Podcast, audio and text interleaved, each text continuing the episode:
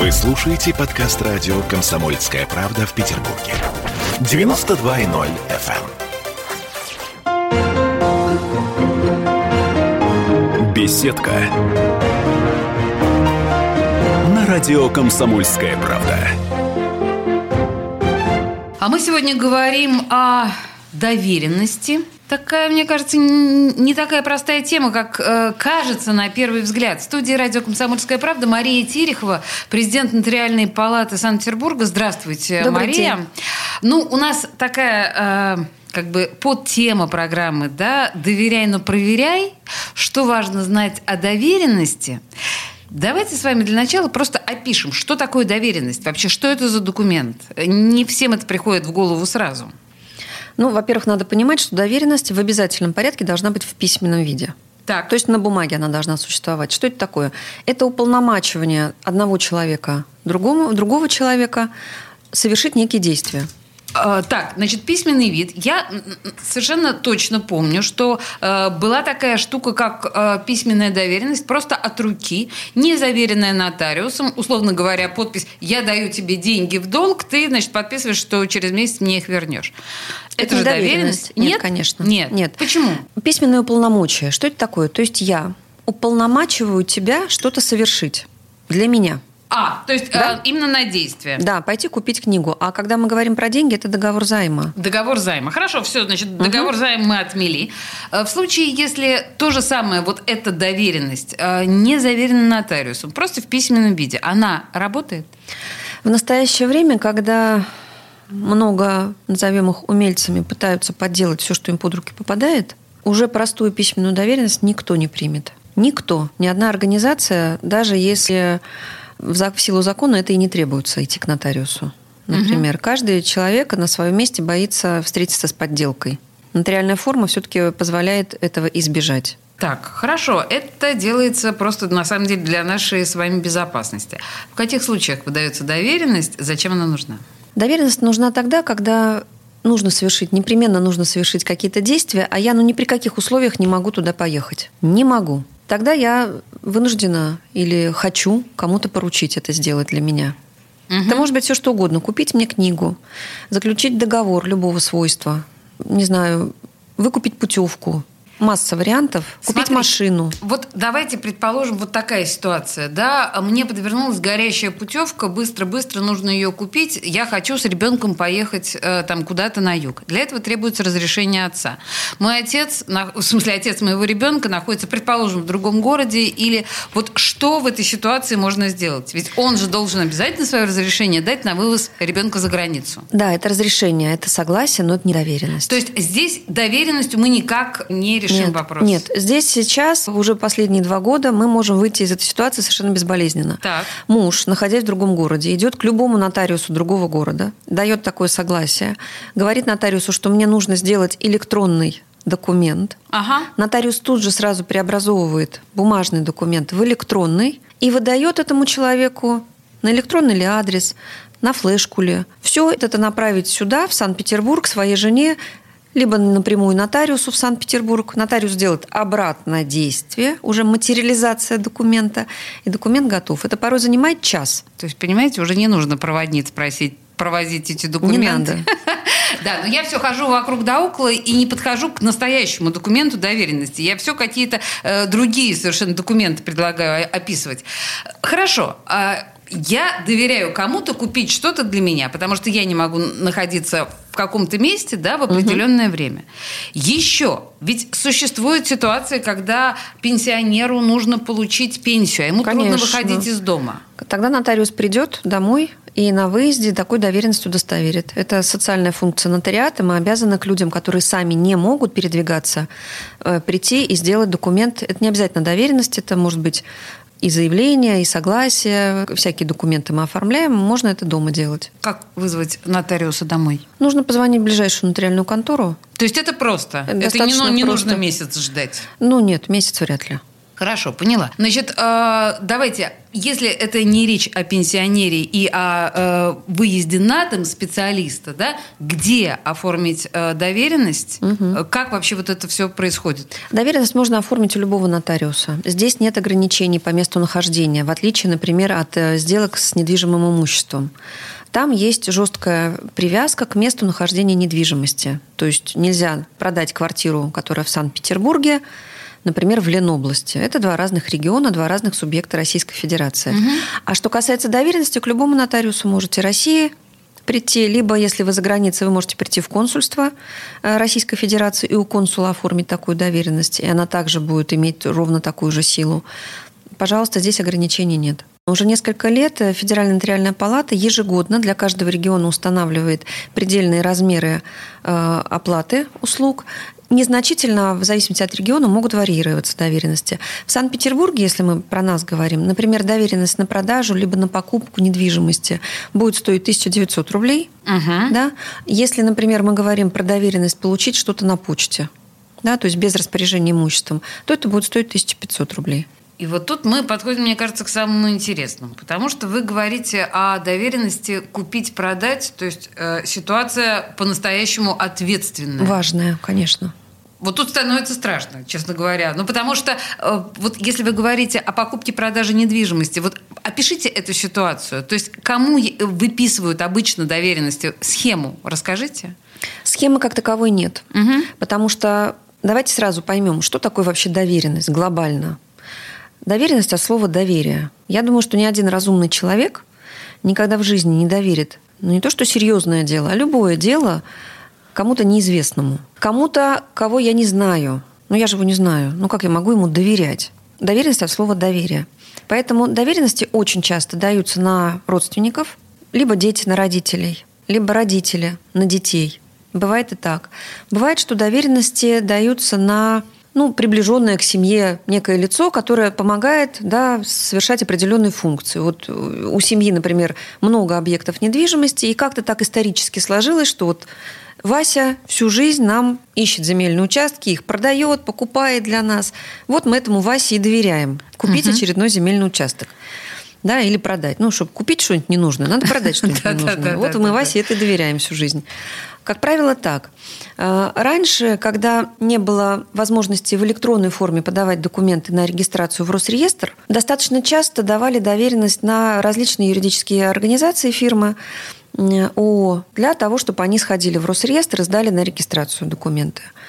Вы говорите раньше, сейчас такого нет? Ну, все меньше и меньше. Все меньше и меньше, потому что если мы говорим про нотариальные сделки, то нотариус обязан самостоятельно в электронной форме подать документы на регистрацию, будь то договор, либо свидетельство о праве на наследство. То есть здесь нет потребности в том, чтобы кому-то еще это поручать. Законодатель уже поручил это нотариусу. Угу.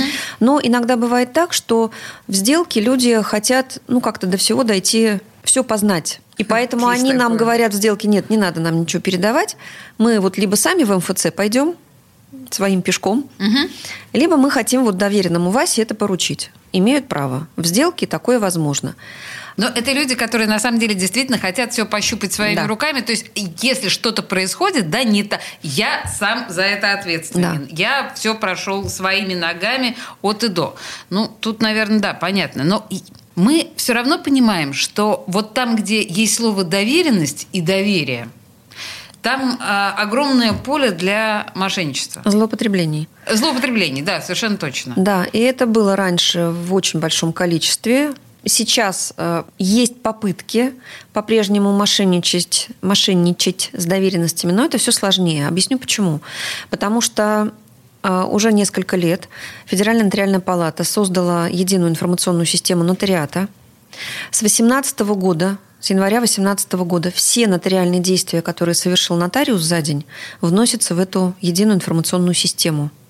А информация о доверенностях сразу же попадает в публичный реестр, и проверить на сайте Федеральной нотариальной палаты можно любую доверенность. О чем это говорит? У вас перед руками, например, доверенность. Вы хотите купить квартиру.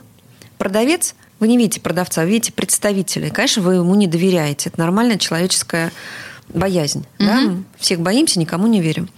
У нас перед глазами доверенность. Вы заходите на сайт Федеральной нотариальной палаты, Вы видите номер доверенности, вы видите нотариуса, вы видите дату совершения доверенности и лица доверителя, собственника этой квартиры и вот того Васи, который перед вами.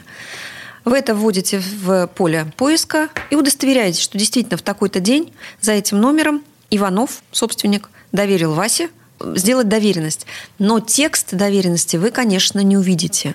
И здесь единственно возможный совет, чтобы не оказаться в очень неприятной ситуации, сделку удостоверять нотариально. Почему? Ой, почему? Знаете что, давайте, я думаю, что это разговор прям, да, мы Хорошо. в несколько секунд не уложимся. У нас сейчас реклама, через две минуты мы поймем все-таки, почему Хорошо. нужно обращаться к нотариусу. Беседка радио «Комсомольская правда». Моя идеология, мое, мое личное убеждение очень простое. Я хочу контактировать с государством, любым причем, минимально. Я хочу, чтобы оно обо мне знало минимально. Я люблю, вот когда человек, нормальный, умный человек, я сейчас про себя, а, говорит, что существует теория заговора. Ежедневно Сергей Мардан и Мария Бачинина делают ваше утро незабываемым. Стартуем в 8 часов по московскому времени. Ну, я, к сожалению, не юрист, но, наверное, и слава богу, иначе бы вы меня и слушать бы не стали бы. Беседка. На радио «Комсомольская правда». А мы продолжаем разговор с Марией Тереховой, президентом Нотариальной палаты Санкт-Петербурга. У нас сегодня тема доверенности, и мы в предыдущей части остановились, собственно говоря, на тонком моменте доверия, доверенности. То есть вот э, вы сказали, э, Мария, про вот эту вот базу, которая с 2018 года ведется, э, про то, что мы можем проверить э, и продавца условного, да, и того Васю, который доверенное лицо, но текста мы не сможем э, узнать из этой базы. Таким образом, вы сказали, что нужно все равно обращаться к нотариусу в любом случае. Да, Поясняйте совершенно дальше. верно. Совершенно верно. Все-таки э, этот функционал именно для подтверждения факта выдачи доверенности. Содержание, содержание же доверенности все-таки покрывается нотариальной тайной. То есть это тайна Это тайна нотариального действия, угу. да. А вот когда вы придете уже к нотариусу заключать сделку, вот с этим Васей, с этой доверенностью, я как нотариус в этой базе смогу увидеть текст и понять, угу. на этот ли текст был в доверенности, либо этот Вася что-то нарисовал. На вас Раньше такие случаи были. Да. Были, да, такие Были случаи, такие случаи, вот таких подлогов? Да, выявляли раньше случаи, когда текст не соответствовал тому, что на самом деле было удостоверено. И тогда сразу, конечно, информация в правоохранительные органы от нас идет. Вы сказали, что сейчас таких мошенничеств, связанных с доверенностями, становится все меньше благодаря той же самой вот этой да. базе. Но наверняка какие-то лазейки остались или все? Тут э, полностью стерильная база для стерильное поле для мошенников. В этой части для мошенников э, вообще нет смысла нет даже лазеек. затеваться, если только люди не пойдут в простую письменную форму, то есть не нотариальную. Там никто не сможет текст доверенности проверить. И там, конечно, есть вероятность, э, ну как, я даже не знаю, подсунуть угу, некую, угу. некую бумажку. Доверенностью назвать нельзя, это бумажка, нарисованная, сляпанная бумажка. Значит, в любом случае мы сейчас вот тогда подводим такой промежуточный итог. Э, сделка по доверенности с нотариусом, она гарантирует чистоту сделки, верно? Конечно, угу. конечно. Да, принято. Хорошо. Скажите мне, пожалуйста, какие сделки можно совершать по доверенности, а какие нельзя? Большинство сделок, которые существуют сейчас в гражданском обороте, можно совершать по доверенности. Нельзя по доверенности. Например, завещание – это личная сделка. Так. То есть сам человек должен завещание составить. Нельзя наследственный договор. Это новый инструмент. А в чем разница? А там сразу и наследник присутствует. Угу. То есть собственник имущества, назовем его завещатель, и будущий наследник, они этот договор заключают вместе. Угу. Тоже здесь доверенность неприменима. Активно ведутся дискуссии о возможности заключения брачного договора по доверенности. Ну, моим, да. Какая прелесть! Ну, эм, ученые, они э, имеют возможность э, дискутировать и выдвигать различные версии тех или иных событий. Да, ну, Вы демонстрируете потрясающую терпимость. Да. да.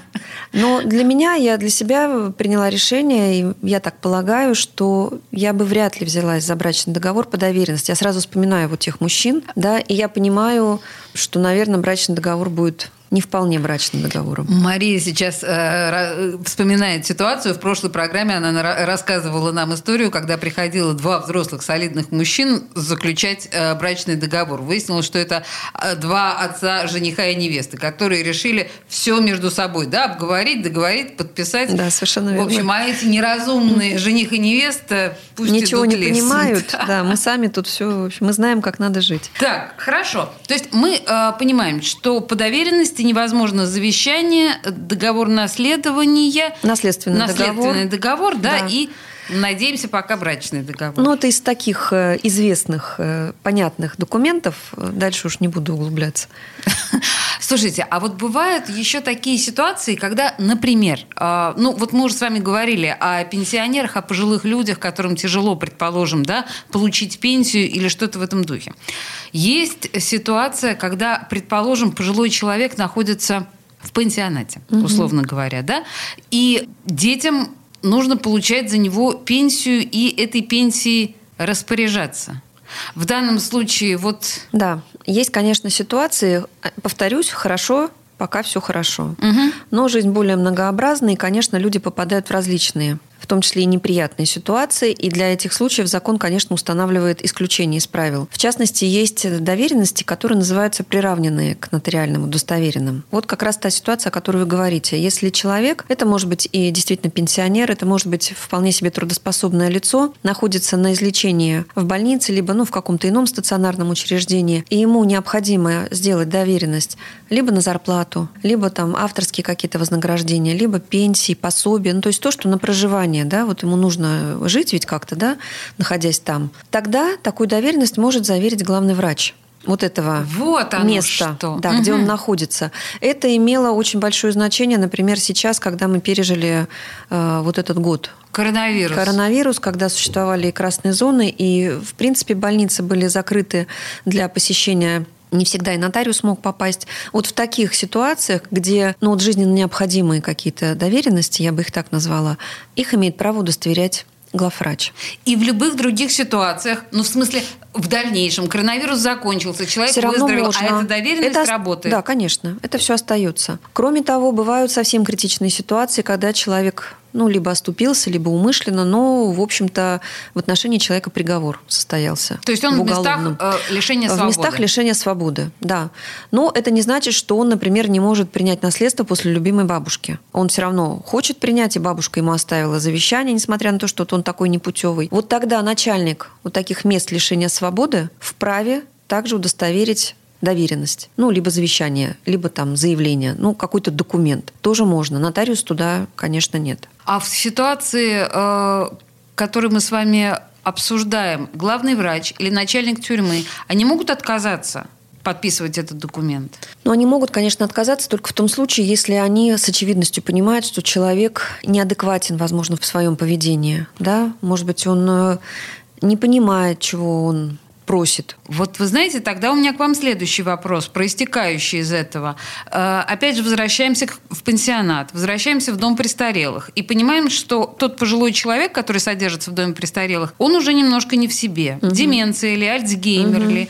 А, а доверенность, предположим, еще нужно оформить. Что тогда? Ведь э, если он немножко не в себе, Значит, он не понимает э, свои желания, по большому счету, Да, да, и- не может сформировать волю, да, и не понимает значения своих действий. и таким образом доверенность мы оформить не доверенность можем. может. Вот в идеальном мире такая доверенность не должна быть оформлена. Почему вы оговариваетесь в идеальном мире? По-разному бывает, к сожалению. Да? Если мы говорим про некий идеальный мир, то в этой ситуации родственникам необходимо признавать человека недееспособным, назначать опеку, ну, как над маленьким ребенком. И уже этот законный представитель, опекун, будет от имени такого недееспособного лица и доверенности выдавать, там какие-то иные документы подписывать, ну, естественно, под неусыпным контролем органов опеки. Дееспособным – это только через суд? Это судебный порядок, да. Так, хорошо. Но я, на самом деле, просто я понимаю, почему вы сейчас сделали эту оговорку про идеальный мир. Потому что наверняка очень многим детям не хочется признавать недееспособным своих родителей, потому что это такая маята, учитывая и судебные все эти истории, да, и очень хочется, чтобы главный врач, пусть даже старичок уже не очень в себе, ну, как-то подмахнул эту доверенность, чтобы все прошло гладенько. Да, хорошо. Скажите мне, пожалуйста, о каких важных нюансах надо знать доверителю? Надо, во-первых, э, понимать, что доверенность выдается на некий срок. Она не может быть бесконечной. Хотя последнее время, когда предельный срок, раньше был максимальный срок доверенности, это три года. Угу. И надо сказать, что это был разумный срок. Даже пять лет многовато. Пять лет это у нас пятилетка, но это пятилетний план, это такая средняя перспектива. Долго. Да. Три года это много, и бумага даже изнашивается за три года. Угу. Не говоря уже о договоренностях каких-то. Так вот, сейчас от запрета и доверенность можно выдавать и на 10 лет. Но срок все равно есть. Да, срок должен быть определен. Можно выдавать например, до момента смерти доверителя. Когда люди приходят и говорят, мы хотим бессрочное, мы им объясняем, что слово бессрочное к доверенности неприменимо. Ну, до момента смерти. До окей. момента смерти, да. Не всегда люди хотят это видеть в доверенности, и тогда Понимаю говорят, их. все хорошо на пять лет. Значит, первое, что надо понимать, надо понимать, как долго вы готовы вот этому вашему Васе позволить продавать или покупать для вас земельный участок. Если вы его хотите ограничить во времени, значит, делаем на полгода, угу. на год. Ну, чтобы быстро как-то он определился. Если какое-то длительное у нас мероприятие планируется, то, конечно, можно и на три года, и на пять сделать. Вот. И я бы все-таки не рекомендовала делать доверенности на какую-то очень длинную перспективу. 10, 50 там, лет и так далее.